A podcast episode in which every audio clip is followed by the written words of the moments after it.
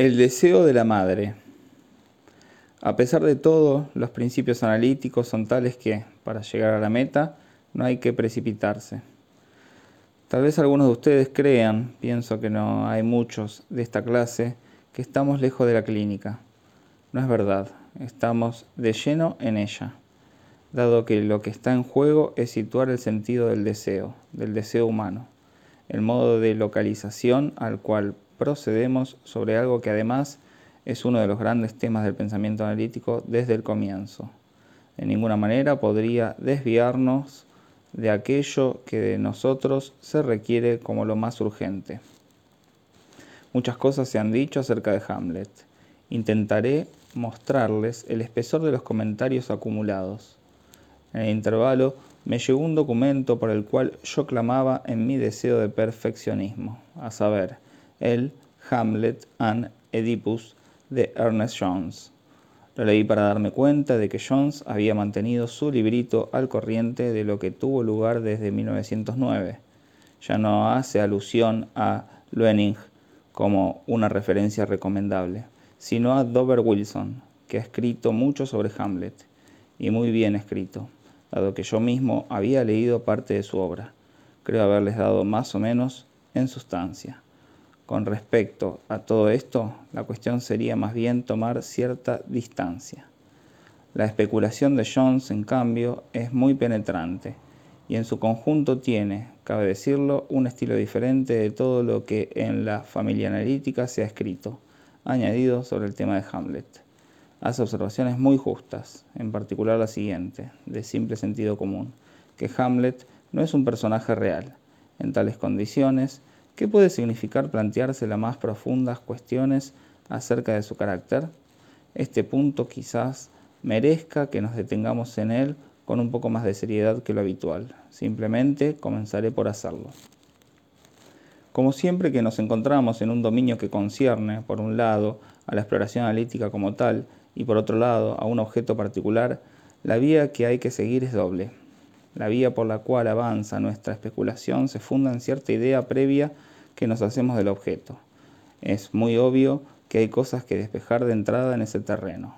Por ejemplo, en el primerísimo plano de las obras de arte y de las obras dramáticas en especial, hay caracteres, personajes, en el sentido en que lo entendemos en francés, un personaje es alguien de quien suponemos que el autor posee todo su espesor. El autor ha creado un personaje. Se considera que nos conmueve por la transmisión de los rasgos de ese personaje y esta sola señalización ya nos introduciría en una realidad supuesta, que estaría más allá de lo que la obra de arte nos brinda. Diré que Hamlet ya tiene la importantísima propiedad de hacernos sentir hasta qué punto esa visión, si bien es común y de manera espontánea, la aplicamos cada vez que se trata de una obra de arte. Debe, sin embargo, ser, si no refutada, al menos suspendida. De hecho, en todo arte, hay dos manijas de las cuales podemos agarrarnos como si fuesen referidas por completo seguras. Veremos cuáles son. Hamlet es un espejo, nos dicen, donde cada uno se ve a su manera, lector o espectador, pero dejemos a los espectadores que son insondables.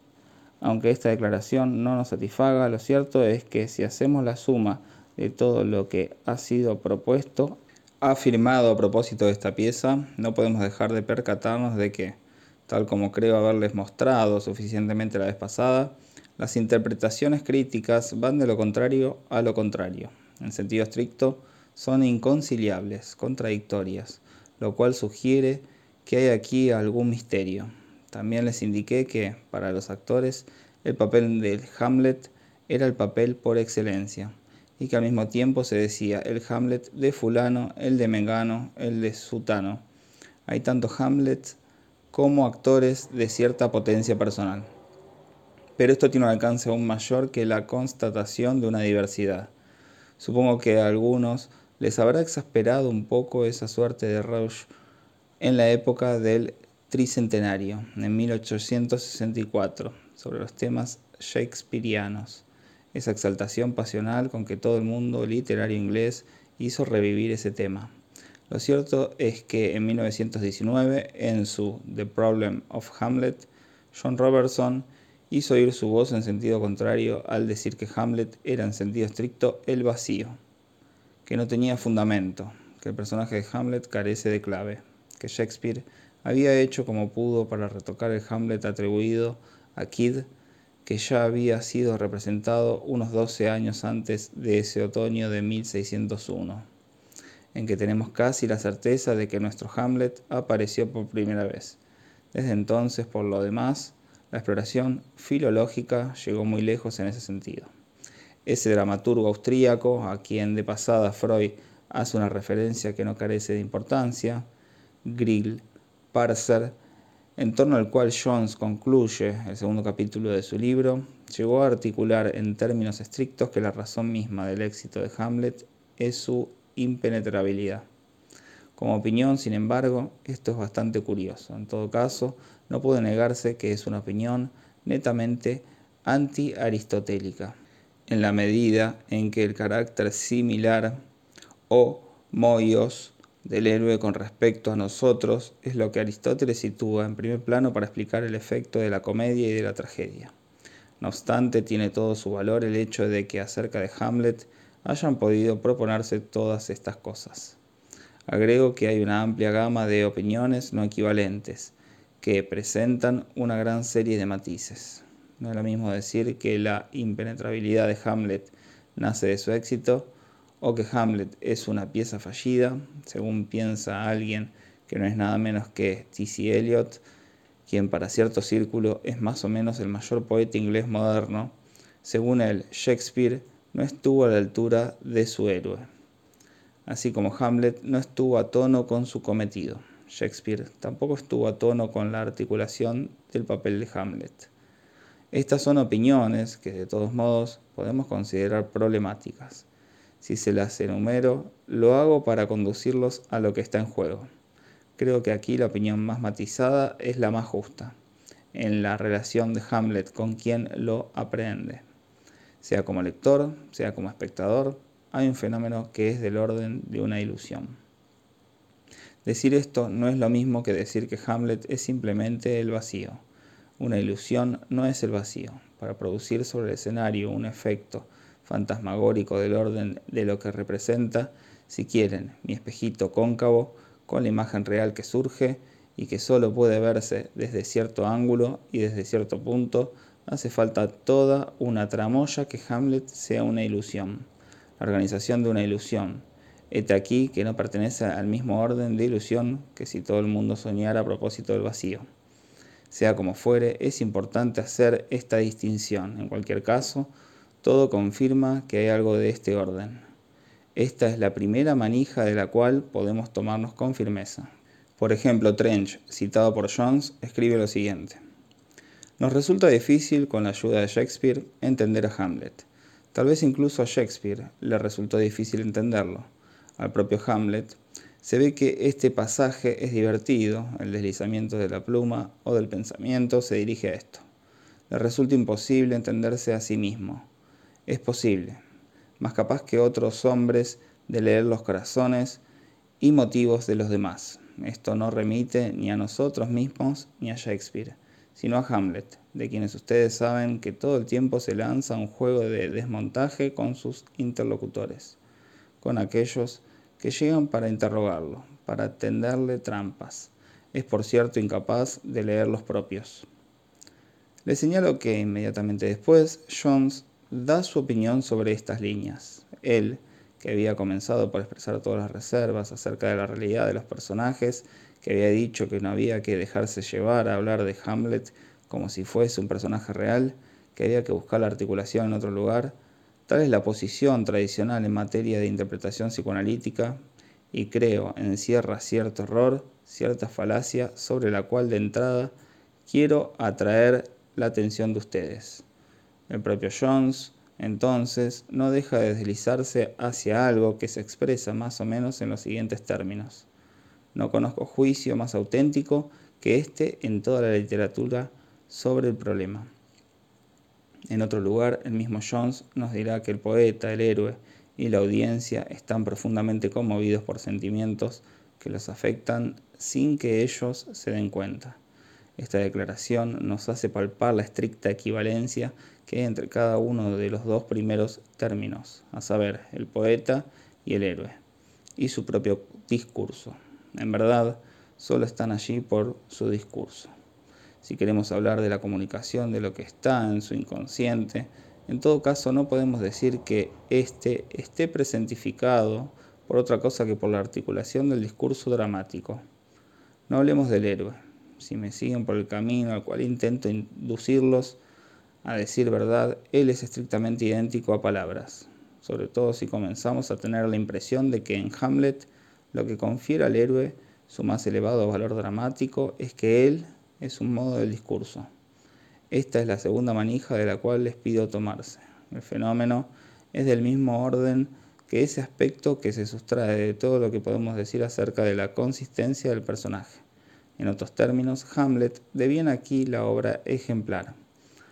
El modo en que nos afecta una obra, y nos afecta precisamente de la manera más profunda, es decir, en el plano del inconsciente, depende de su composición, de su disposición. Si no cabe ninguna duda de que estamos involucrados en el nivel del inconsciente, ello no se debe a la presencia de algo que realmente sostenga frente a nosotros un inconsciente. Quiero decir que, al revés de lo que se cree, no tenemos que vernoslas con el inconsciente del poeta. Sin duda, ese inconsciente testimonia su presencia mediante ciertas huellas en la obra que no son deliberadas, elementos de lapsus, elementos simbólicos inadvertidos por el poeta, pero nuestro interés principal no se dirige allí. En Hamlet es posible encontrar algunas de esas huellas. A ellos se consagró, en última instancia, Elia Sharp.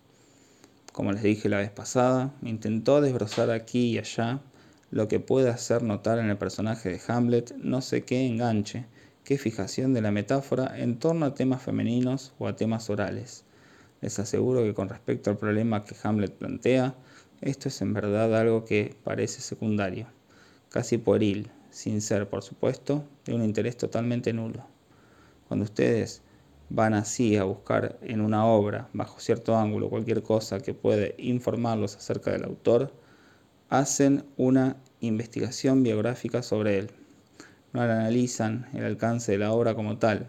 Si Hamlet tiene para nosotros un alcance de primer orden, se debe a que su valor de estructura es equivalente al del Edipo. Es obvio que lo que nos interesa y lo que puede permitirnos estructurar ciertos problemas depende de lo más profundo de la trama de la obra depende del conjunto de la tragedia, de su articulación como tal. Esto es sin duda algo muy diferente de tal o cual revelación fugaz. Es lo que estoy acentuando. La obra vale por su organización, por los planos superpuestos que ésta instaura, en cuyo interior puede hallar cabida la dimensión propia de la subjetividad humana. Si quieren, para metaforizar mis palabras, diré que para dar su profundidad tanto a una pieza como a una sala o a un escenario, hacen falta algunos planos superpuestos, bastidores, toda una tramoya. Y en el interior de la profundidad así obtenida puede plantearse, de la manera más simple, el problema de la articulación del deseo. Entonces, lo digo con claridad, si Hamlet tiene para nosotros un alcance privilegiado, si es el drama más grande o uno de los más grandes dramas de la tragedia moderna, poniendo al Fausto del otro lado, no es apenas porque existe Shakespeare, por genial que lo supongamos, ni porque su vida tuvo cierto giro. No por ello es menos cierto que Hamlet aparece en un momento en que, es muy obvio, algo pasó en la vida de Shakespeare. Todo lo que podemos decir con seguridad es que se trata de la muerte de su padre.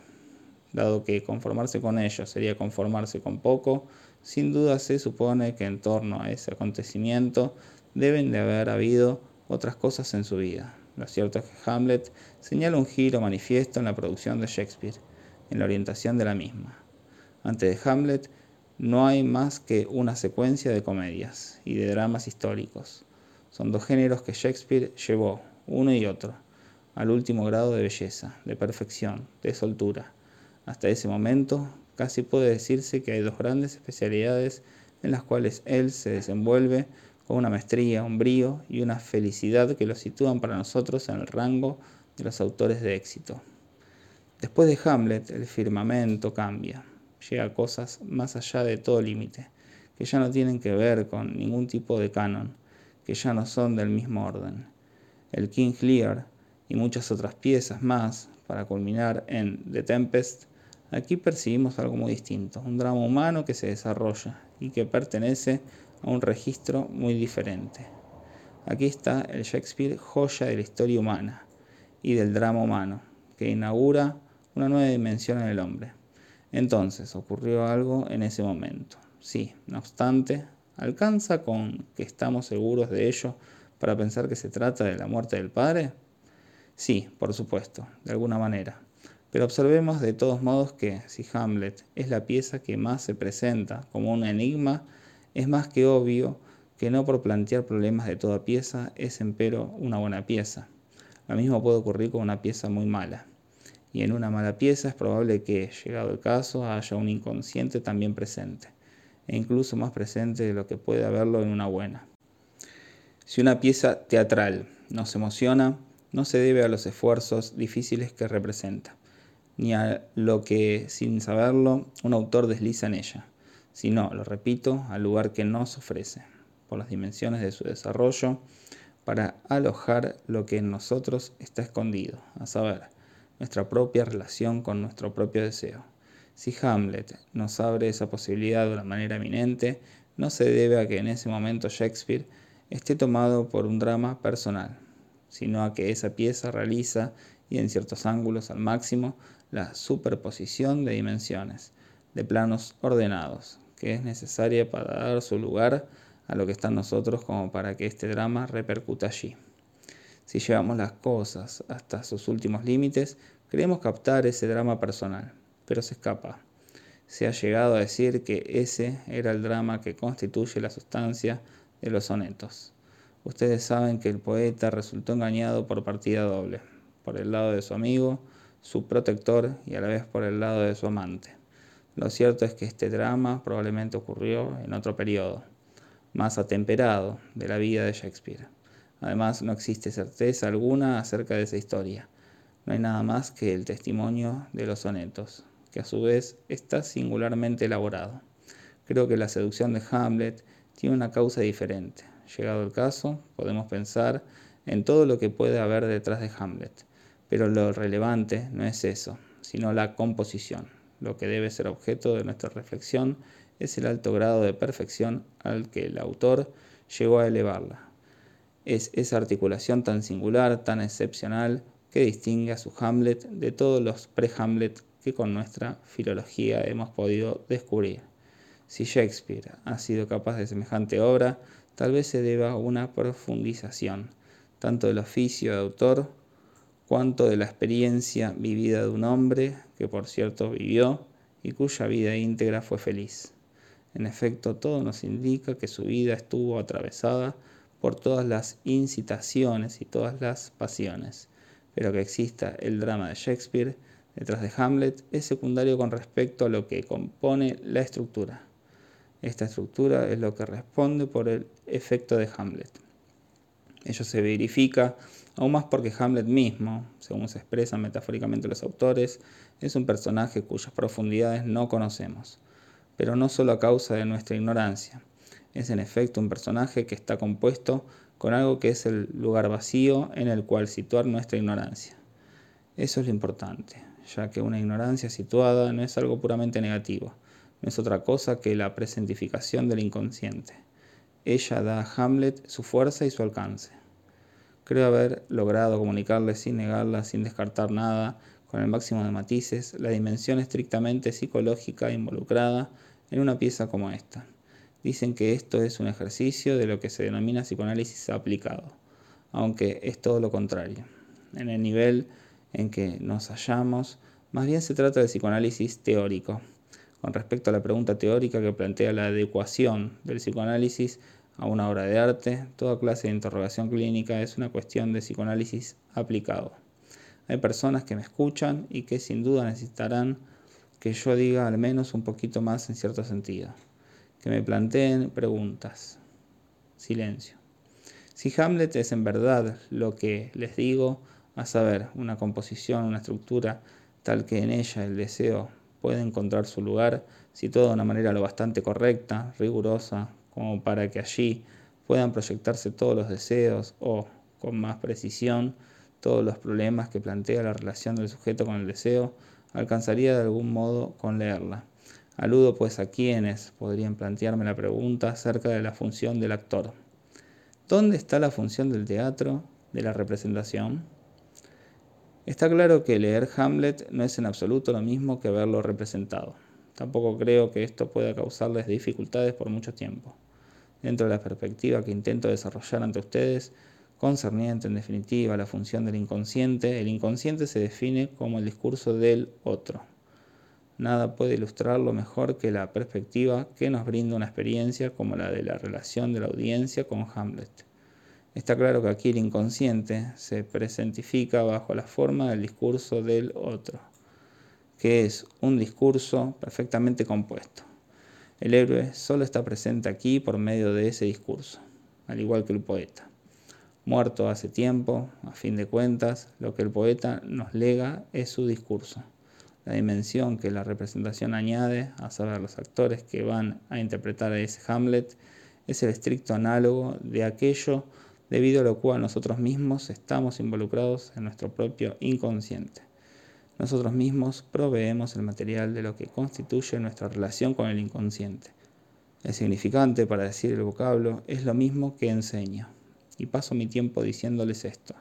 Lo proveemos con nuestro imaginario, quiero decir con nuestra relación con nuestro propio cuerpo, ya que lo imaginario es eso. Al parecer ignoro la existencia del cuerpo. Tengo una teoría incorporal del análisis.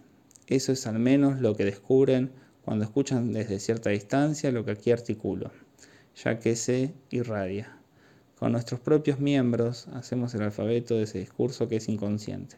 Y por supuesto, cada uno de nosotros lo hace según relaciones diversas, ya que cada uno se sirve de elementos diferentes para incorporarlos al inconsciente.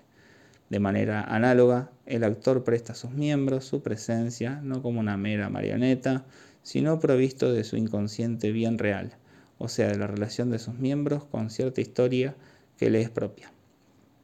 Creo que hay buenos y malos actores en la medida en que el inconsciente de un actor es más o menos compatible con ese préstamo de su marioneta.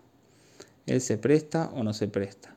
Esto es lo que hace que un actor tenga más o menos talento, genio, incluso que sea más o menos compatible con ciertos papeles.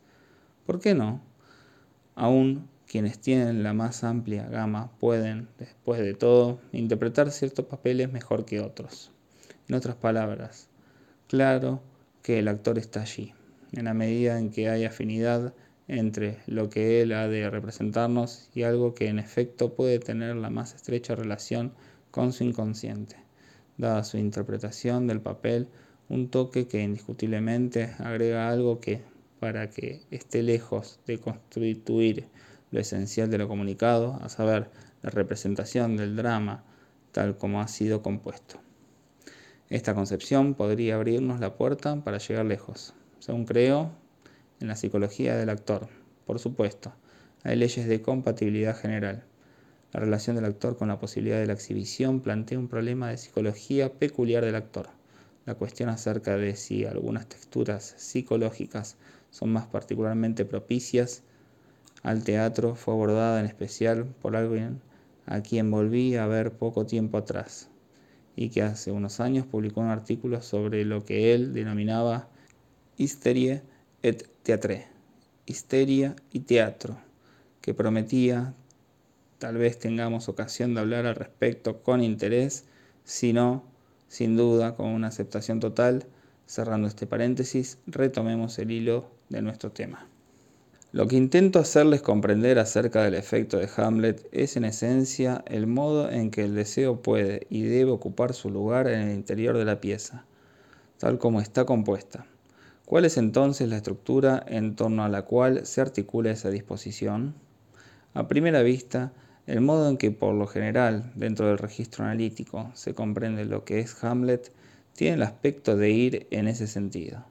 ¿Acaso les hice todas estas observaciones introductorias para volver a temáticas tan clásicas, incluso banales? Verán que no hay nada de eso. No obstante, comencemos a abordar las cosas a partir de aquello que con frecuencia nos presentan. Y no crean que sea tan simple ni tan unívoco. Para los autores mismos, lo más difícil de mantener en el desarrollo de su pensamiento acerca de Hamlet es cierta rectitud, ya que todo el tiempo hay una suerte de fuga, de oscilación, algunos de cuyos ejemplos verán ustedes en lo que voy a enunciarles. En una primera aproximación acerca de la cual todo el mundo concuerda, Hamlet es aquel que no sabe lo que quiere. Cuando ve partir las tropas del joven Fortinbras que pasan por el horizonte de la escena, se detiene amargamente, de repente herido por el hecho de que hete aquí, que hay quienes van a realizar una gran acción por nada de nada, por un pedacito de Polonia, que van a sacrificar todas sus vidas, mientras que él anda allí sin hacer nada, pese a que tiene todo para hacerlo, causa y voluntad, y fuerza y medios, según lo dice él mismo, vivo solo para decir, esto hay que hacer. He aquí el problema que se presenta a cada uno. ¿Por qué Hamlet no actúa? ¿Por qué ese will, ese deseo, esa voluntad en él parece suspendido? Esto se enlaza, si quieren, con lo que Sir James Paget, citado por Jones, escribió acerca de la parálisis histérica. Unos dicen que no quiere, él dice que no puede. El asunto es que no puede querer. ¿Qué nos dice al respecto la tradición analítica? La tradición analítica dice que en este caso todo radica en el deseo por la madre. Al estar reprimido, ese deseo es la causa que hace que el héroe no pueda avanzar para consumar la acción que le encargaron, a saber, vengarse de un hombre que es el actual poseedor, ilegítimo y cuanto, por ser criminal, del objeto materno. Y no puede herir al designado para su vindicta, en la medida en que él mismo habría ya cometido el crimen que es cuestión de vengar. Entonces, nos dicen dado que en segundo plano está el recuerdo del deseo infantil por la madre, del deseo edípico del asesinato del padre, Hamlet resulta ser en cierto sentido cómplice del actual poseedor, que para él es un beatus possidens. Dado que es cómplice, no puede entonces atacarlo sin atacarse a sí mismo. Pero ello también podría querer decir, y este mecanismo es de todos modos más perceptible en la pieza, que no puede atacar a ese poseedor sin despertar en sí mismo el antiguo deseo, sentido como culpable. Sin embargo, debemos a fin de cuentas permanecer fascinados frente a un esquema que para nosotros está rodeado de un aura que le brinda un carácter intocable, no dialéctico, insondable. ¿No podemos decir también que todo esto se invierte? Si Hamlet se precipitara sin rodeos sobre su padrastro, diría que haya la ocasión para distinguir su propia culpabilidad, situando al verdadero culpable fuera de él. Puede llamarse a las cosas por su nombre. Hamlet no actúa aunque todo lo incite a actuar. Ante todo está el mandato del superyo, que de alguna manera es allí materializado por ese padre que regresa del más allá bajo la forma de un fantasma para encargarle ese acto de vindicta.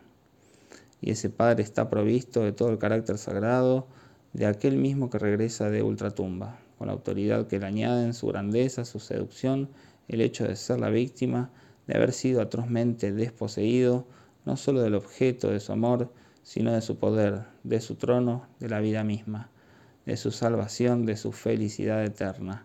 No cabe duda alguna, entonces, de que el Padre lo empuja a actuar. Además, en el mismo sentido, vendría a intervenir algo que en este caso podríamos denominar el deseo natural de Hamlet. Si bien no pudo sentir ese deseo porque está reprimido, si bien él es en efecto separado de esa madre, sin embargo es incuestionable que para él cuenta el hecho de que está fijado a ella. Esto es lo más cierto y evidente del papel de Hamlet. No sin intención llamo natural, en este caso, a ese deseo reprimido, ya que en el momento en que Jones escribe su artículo sobre Hamlet, aún se ve obligado a defender ante el público la dimensión de la represión y de la censura. Y todas las páginas que escribió en esa ocasión tienden a atribuir un origen social a esa censura. Es bastante curioso. Curiously enough, dice que las cosas que evidentemente son más censuradas por la organización social sean los deseos más naturales. En realidad, esto suscita una pregunta. Después de todo, si la dimensión de la represión y de la censura surge verdaderamente de la sociedad, ¿por qué ésta no se ha organizado para la satisfacción de esos deseos tan naturales? Esta pregunta quizá pueda llevarnos un poco más lejos.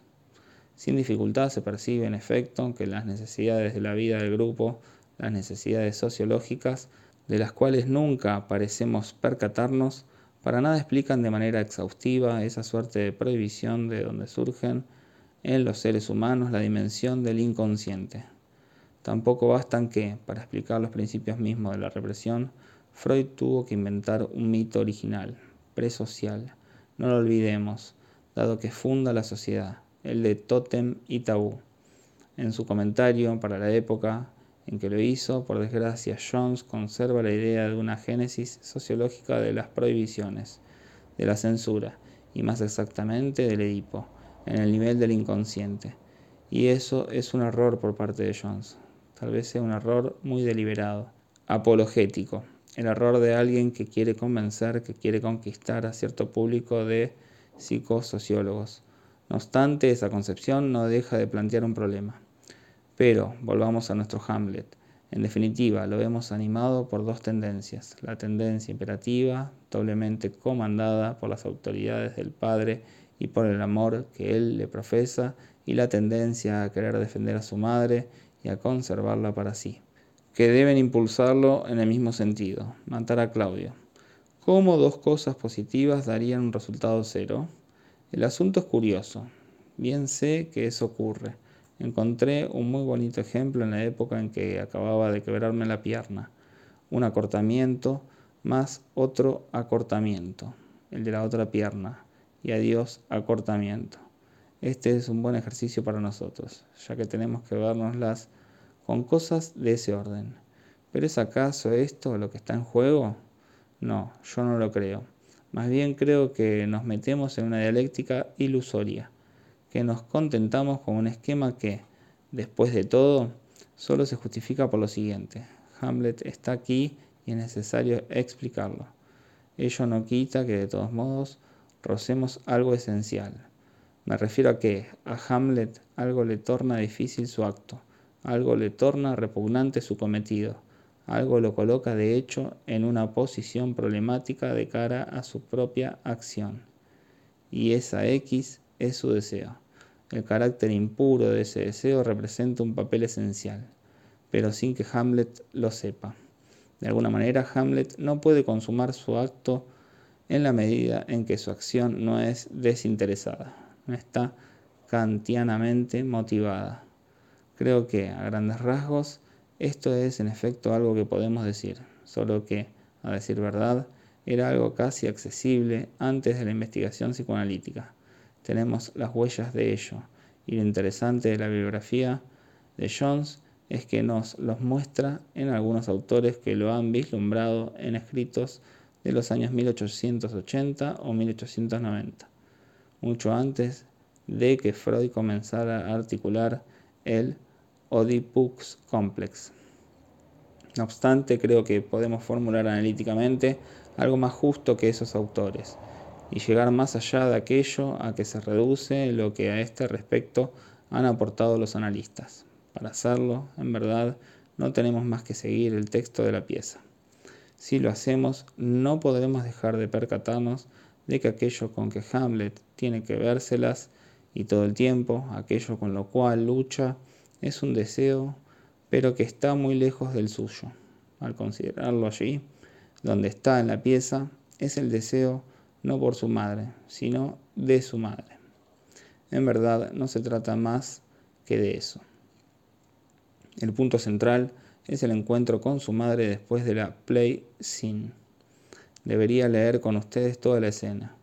Él ha hecho entonces representar la pieza mediante la cual captó la conciencia del rey. Con todo el mundo, cada vez más angustiado respecto de las intenciones de Hamlet, deciden mandarlo a llamar para que tenga una conversación con su madre.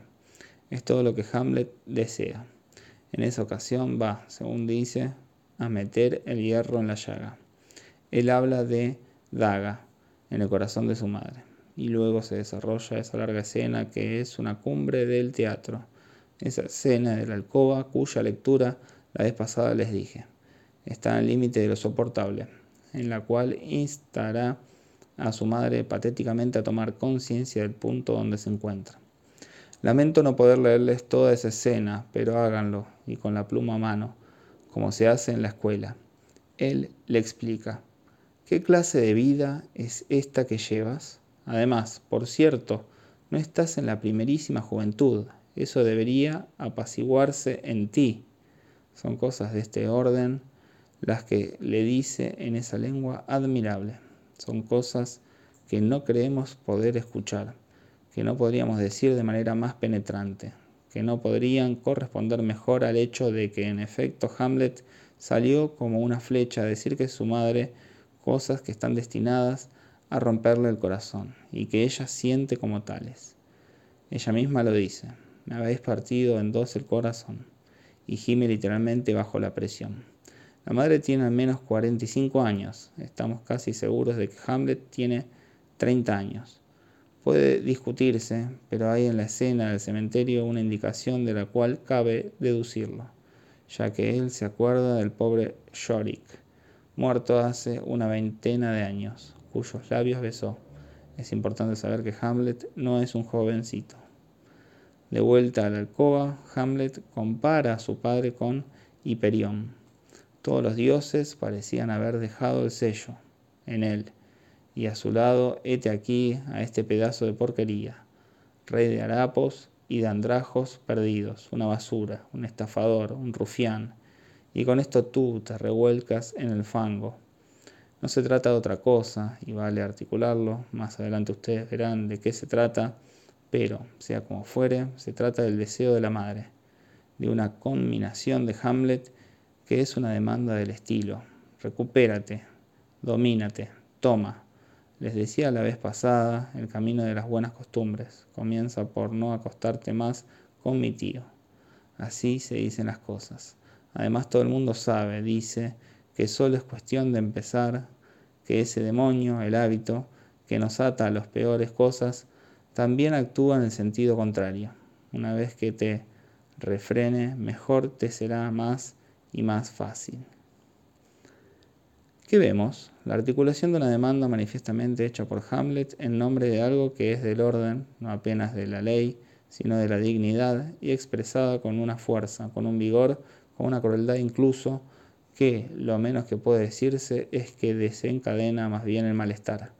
Las cosas llegan a un punto donde la madre está literalmente jadeante, tanto que algunos se preguntaron si el espectro que reaparece en la alcoba no tiene por función decirle a Hamlet chus chus, adelante, sigue, pero también, hasta cierto punto, lo llama al orden, protege a la madre contra no sé qué desborde agresivo del hijo, ante quien ella misma tembló por un momento.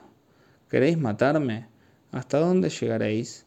Su padre le recuerda lo siguiente, intercede entre ella y su atormentada alma.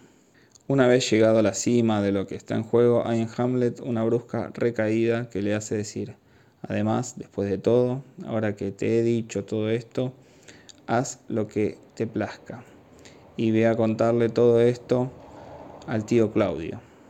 O sea, que vas a dejarte dar un besito en la mejilla, una cosquillita en la nuca, una rascadurita en el vientre, y todo eso va a terminar, como es usual, bajo las sábanas. Eso es exactamente lo que Hamlet dice. Acompañamos aquí el movimiento de oscilación propio de Hamlet. Vocifera, injuria, conjura, y luego viene la recaída de su discurso, una renuncia que está en las palabras mismas, la desaparición, el desvanecimiento de su apelación, el consentimiento al deseo de la madre, las armas depuestas ante algo que se presenta ineluctable. El deseo de la madre aquí recupera para él el valor de algo que de ninguna manera podrá ser dominado, apartado, suprimido. Fui aún más lento de lo que podía suponer. Me veré obligado entonces a detener las cosas en un punto que, como ven, nos dejará frente al programa de desciframiento de Hamlet para tal vez otros dos de nuestros encuentros. Hoy, para concluir, intentaré mostrarles la relación entre lo que estoy articulando y el grafo. Con Hamlet, ¿a dónde quiero llevarlos? Lo diré con mucha precisión, recordándoles primero lo que el grafo nos indica acerca de la situación del deseo. Este es el piso superior del grafo. En la línea de abajo, S minúscula, A mayúscula, A mayúscula. Ustedes tienen el discurso elemental de la demanda, el que somete la necesidad del sujeto al consentimiento, al capricho, a la arbitrariedad del otro como tal. El discurso de ese otro tiene así el poder de estructurar la atención y la intención humanas dentro de la fragmentación significante. Esta es la primera etapa, la primera relación con el otro. En el interior de ese discurso del otro, que lo modela dentro de ese mundo ya estructurado, ¿de qué se trata para el sujeto? De orientarse, de situarse. Como la demanda del otro necesariamente ha fragmentado y fracturado al sujeto, toda localización del sujeto por parte de sí mismo debe pasar por esa etapa fundamental en la cual lo que se convierte en su discurso prosigue más allá del otro. Ahí el sujeto se interroga acerca de lo que se denomina su will, su querer, su propia voluntad, sobre lo que para él es lo más problemático. Nosotros, analistas, lo sabemos, a saber, qué es lo que en verdad desea. El sujeto debe pasar más allá de las necesidades de la demanda en la medida en que busca recuperar su deseo en su carácter ingenuo. ¿Cómo puede consumarse esta recuperación del deseo? Este es el problema con el cual constantemente tenemos que vernoslas. Dicho en otras palabras, más allá del otro, en el segundo piso del grafo, ¿qué ocurre? No solo encontramos el garfio interrogativo dibujado aquí, cuyo trazado continuo nos representa la interrogación del sujeto acerca de lo que él quiere. El análisis nos dice que también está lo que permite al sujeto orientarse, a saber, una cadena significante que dibujo en línea de puntos. Esta es, homóloga a la cadena significante del nivel inferior. Pero aquí se denomina inconsciente en sentido estricto y ya da su soporte significante al hecho de que el sujeto pueda orientarse. Ven aquí inscripta a la derecha ese rombo de mayúscula, que es la relación del sujeto con su propia demanda. En efecto, aquí se instaura un registro gracias al cual el sujeto puede percibir que, no, como dicen, que la demanda es oral o anal o esto o aquello, sino que él, en calidad de sujeto, se encuentra en cierta relación privilegiada con D mayúscula, es decir, con cierta forma de la demanda. Y por eso escribí esa sigla en el lugar del código del piso superior. Hemos trazado mediante un trazo lleno la línea del garfio situada más allá del otro, la que para nosotros representa la interrogación del sujeto. ¿Por qué lleno? Porque es consciente. En efecto, antes de que hubiese análisis y analistas, los seres humanos se plantearon la pregunta y se la planteaban sin cesar, créanlo, al igual que en nuestra época, al igual que después de Freud, acerca de dónde estaba su verdadera voluntad. Esa línea pertenece entonces al sistema, como tal, de la personalidad. Llámenla consciente o preconsciente. Por ahora no entraré más en detalle. Pero, ¿qué es lo que el grafo nos indica acerca del deseo? La X, que es el deseo, se sitúa en algún lugar sobre la línea que retorna del código inconsciente, en sentido contrario al de la línea intencional que está enfrente o sea, el segmento de retorno, ese rombo de mayúscula hacia de minúscula. El deseo está allí, flotando en algún lugar más allá del otro. Sin embargo, también sabemos que el deseo está sometido a cierta regulación. Aquí nos la representa su cota de fijación, si cabe decirlo, en el nivel de un punto determinado de la línea que, de regreso del mensaje del inconsciente, S A barrada, parte en dirección a S minúscula A mayúscula. El mensaje del otro en el plano imaginario. A medio camino. Esa línea se detiene en el S mayúscula romba A minúscula, ya que el fantasma es lo que regla la cota de fijación del deseo, lo que determina su situación.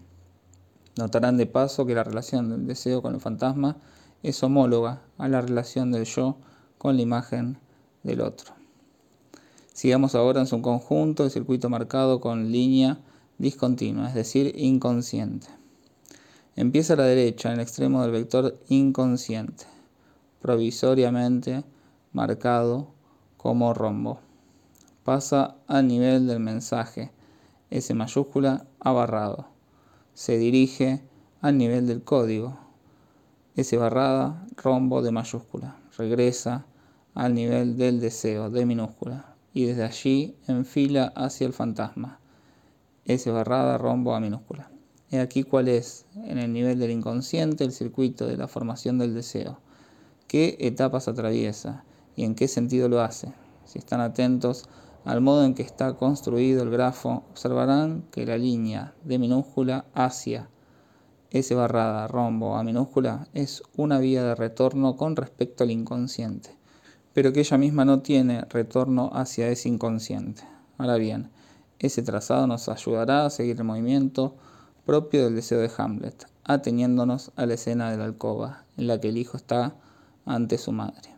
¿Qué podemos articular a este respecto? En primer lugar, que no hay momento en que la fórmula el deseo del hombre es el deseo del otro sea más perceptible, manifiesta o sea consumada de una manera más completa, de una manera que justamente anule más al sujeto. En otros términos, el sujeto no se dirige al otro con su propia voluntad, sino con aquella cuyo soporte y representante es en ese momento, a saber, la del Padre y también la del orden y también la del pudor, la de la decencia. Estos términos no están aquí de adorno, dado que ya hice intervenir el demonio del pudor, y ustedes verán qué lugar tendrá en lo que sigue. En el primer momento, el sujeto sostiene ante la madre un discurso que va más allá de ella misma, como otro con mayúscula pero para luego recaer y retornar al nivel estricto de ese otro ante el cual no pueda más que prosternarse. El movimiento de esa escena se traza más o menos del siguiente modo. La conminación del sujeto se dirige más allá del otro para intentar alcanzar el nivel del código, el de la ley. S mayúscula barrada, rombo de mayúscula. Y luego recae, solo que la recaída del sujeto no se detiene en el nivel de la línea de minúscula hacia S barrada rombo a minúscula, donde se encontraría con su propio deseo, pues ya no tiene más deseo. Ofelia ha sido rechazada y la próxima vez veremos cuál es su función allí. Para esquematizar, digamos que todo ocurre como si el sujeto, en su recaída sobre la vía de retorno, regresara pura y simplemente al mensaje del otro, como si de la articulación del otro no pudiese recibir otro mensaje que el significado del otro, S minúscula A mayúscula, a saber, la respuesta de la madre. ¿Y cuál es ese mensaje? Soy lo que soy. Conmigo no hay nada que hacer. Soy una verdadera genital, en el sentido de la psicanálisis da jour oui. Primer volumen. No conozco el duelo. La comida de los funerales se sirve al día siguiente en las bodas. Economía, economía. Las reflexiones de Hamlet. Ella es simplemente un coño abierto. Se va uno y llega el otro. De eso se trata. Si Hamlet es el drama del deseo, ¿qué es el drama del deseo? Lo hemos visto a lo largo de toda esta escena. Es el drama de que haya un objeto digno y un objeto indigno. Señora, un poco de compostura, se lo ruego. Hay, por cierto, una diferencia entre este Dios y esta basura. De eso se trata. Sin duda es muy curioso que todo el tiempo se sirvan de un término como objeto y que la primera vez que se topan con él no lo reconozcan, por más que no se hable más que de eso desde el comienzo hasta el final. Nadie habló jamás de relación de objeto a propósito de Hamlet. Los deja pasmados y sin embargo no se trata de otra cosa. El discurso al que recién hice alusión concerniente a la verdadera o al verdadero genital es un discurso coherente, ya que allí podrán ustedes leer que su característica es que tiene el duelo ligero. Está escrito en el primer volumen de la Psychoanalyse da Jour Oui. Es un maravilloso comentario de la dialéctica de Hamlet. Ahora bien, no puede sino sorprendernos el hecho de que, por el sesgo del duelo, veamos entrar en juego el objeto. Voy un poco rápido para decirlo, ya que debo darles un vistazo de los horizontes hacia los cuales tiendo, pero podemos decir que tal vez Hamlet nos permite dar una articulación adicional a lo que Trauer un Melancholy nos aporta. Nos dicen que si el duelo tiene lugar, se debe a una introyección del objeto perdido. Pero para que éste sea introyectado, tal vez haya un prerequisito, a saber, que esté constituido en calidad de objeto. Y su constitución en calidad de objeto tal vez no esté pura y simplemente ligada a las etapas constitutivas que proponen. Algo diferente nos da desde ya el inicio de que con la cuestión del duelo y del objeto, estamos en el corazón del problema. En torno a eso terminé la sesión pasada y en torno a eso se desarrollará la continuación de nuestros encuentros. Es el punto clave, el punto decisivo a partir del cual Hamlet, si cabe decirlo, pierde los estribos. En efecto, Hamlet, muy bien se lo ha observado, tras haber vacilado mucho tiempo, de repente se volvió un tigre. Helo ahí, precipitado a un asunto que se presenta en condiciones inverosímiles tiene que matar a su padrastro. Acaban de proponerle aceptar a favor de su padrastro una suerte de desafío. Este consiste en batirse a duelo de floretes con un señor de quien él sabe que por lo menos que puede decirse es que en el momento de que esto ocurre no tiene muy buenas intenciones para con él, ya que no es ni más ni menos que el hermano de la desdichada Ofelia quien acaba de poner fin a sus días en medio de un desorden en el cual claramente él, Hamlet, está implicado. En todo caso, sabe que ese señor tiene algo contra él. Hamlet quiere mucho a ese señor, se lo dice, y sin embargo se batirá a duelo con él por cuenta de la persona a quien en principio ha de masacrar. En ese momento revela ser un verdadero matador, absolutamente sin precedentes, y no deja a Laertes dar ni un solo toque. Es muy evidente que se trata de una verdadera huida hacia adelante. Pero, ¿cuál es el punto decisivo en el cual Hamlet pierde los estribos? Es el punto en torno al cual terminé la vez pasada, con mi pequeño plano del cementerio y de esos dos que luchan en el fondo de una tumba, cosa que por cierto constituye una escena rara, íntegramente de la cosecha de Shakespeare, ya que no hay rastros de ella en los pre-Hamlet. ¿Qué es lo que ocurre? ¿Por qué Hamlet fue a meterse allí? Porque no soportó ver que otro hiciese alarde, que ostentase. ¿Qué? Justamente un duelo desbordante.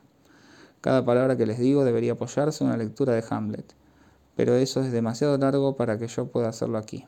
De estas palabras que empleo, no hay una sola que no esté sostenida por algo que en sustancia está en el texto. Hamlet lo dice. No soporté que ese Laertes haga tanta fanfarronada, tanto énfasis en torno a su duelo. Luego lo explica para disculparse por haber sido tan violento. La ostentación del dolor del otro, the bravery of his sorrow, encendió su cólera. Hamlet ve a Laertes saltar a la tumba para abrazar a su hermana y también salta tras él para abrazarla. Hay que decir que nos damos una curiosa idea de lo que debe ocurrir en el interior y la vez pasada yo la sugerí con mi pequeño cuadro imaginario. Dicho en otras palabras, Hamlet pasa por la vía del duelo, pero de un duelo asumido en la relación narcisista que hay entre M, el yo, y la imagen del otro, I A minúscula. En el fondo del cuadro está esa escena que de golpe la representa, en otro la relación pasional de un sujeto con un objeto. Esa es la escena que lo engancha y que le ofrece un apoyo que hace que súbitamente se restablezca su propia relación como sujeto, ese barrada, con Ofelia, el objeto A minúscula que había sido rechazado debido a la confusión, a la mezcla de objetos. Y ese nivel restablecido de repente es lo que por un breve instante hará de él un hombre, es decir, hará de él alguien capaz, por un breve instante, sin ninguna duda, pero un instante que basta para que la pieza finalice, capaz de batirse y capaz de matar. No les digo, por supuesto, que Shakespeare se haya dicho todas estas bonitas cosas, pero lo cierto es que introdujo en la articulación de su pieza un personaje tan singular como Laertes para hacerle interpretar en el momento crucial de la pieza, en su apogeo, ese papel de ejemplo y de apoyo. Hamlet se precipita sobre él en un abrazo apasionado del cual sale literalmente otro, con el grito que les dije. This is I, Hamlet the Dan. Los invito a leer los comentarios que se han dicho sobre ese grito y que en gran medida apuntan en el sentido que les digo, que ese es el momento en que se produce en Hamlet lo que le permite recuperar su deseo.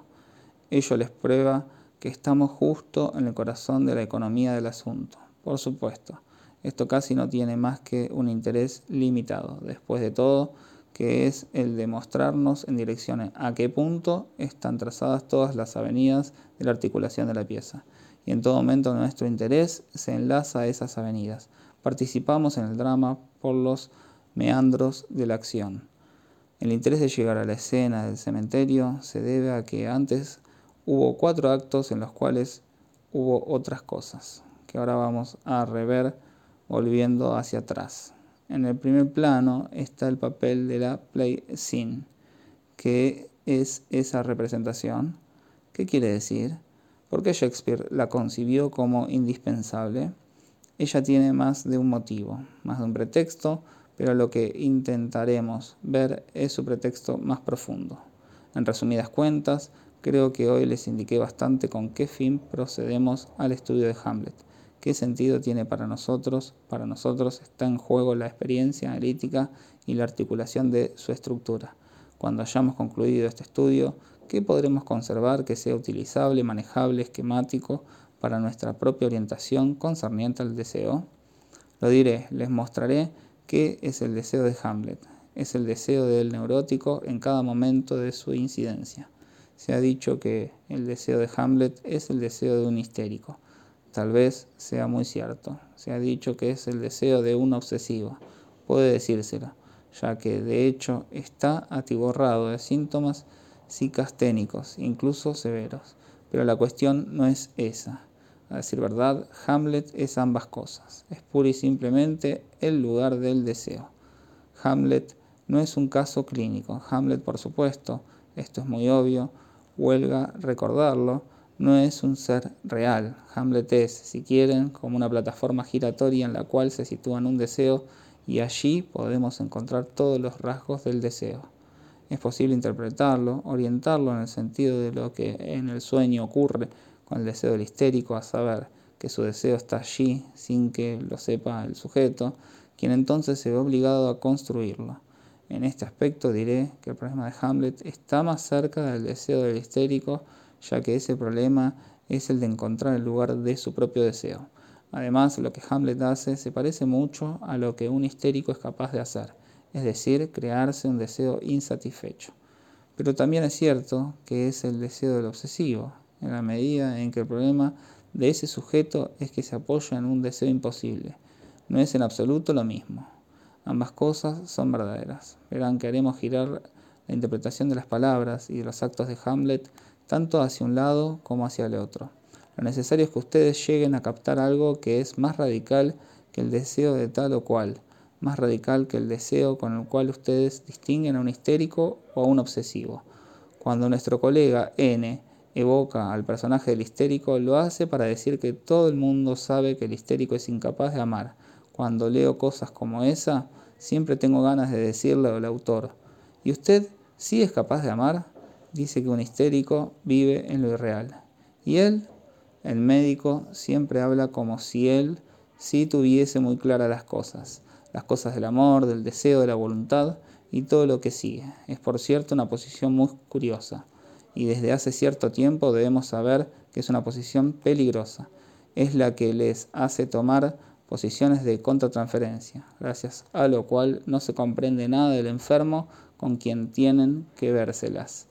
Las cosas son exactamente de este orden y por eso es esencial articular dónde se sitúa el deseo. 18 de marzo de 1959.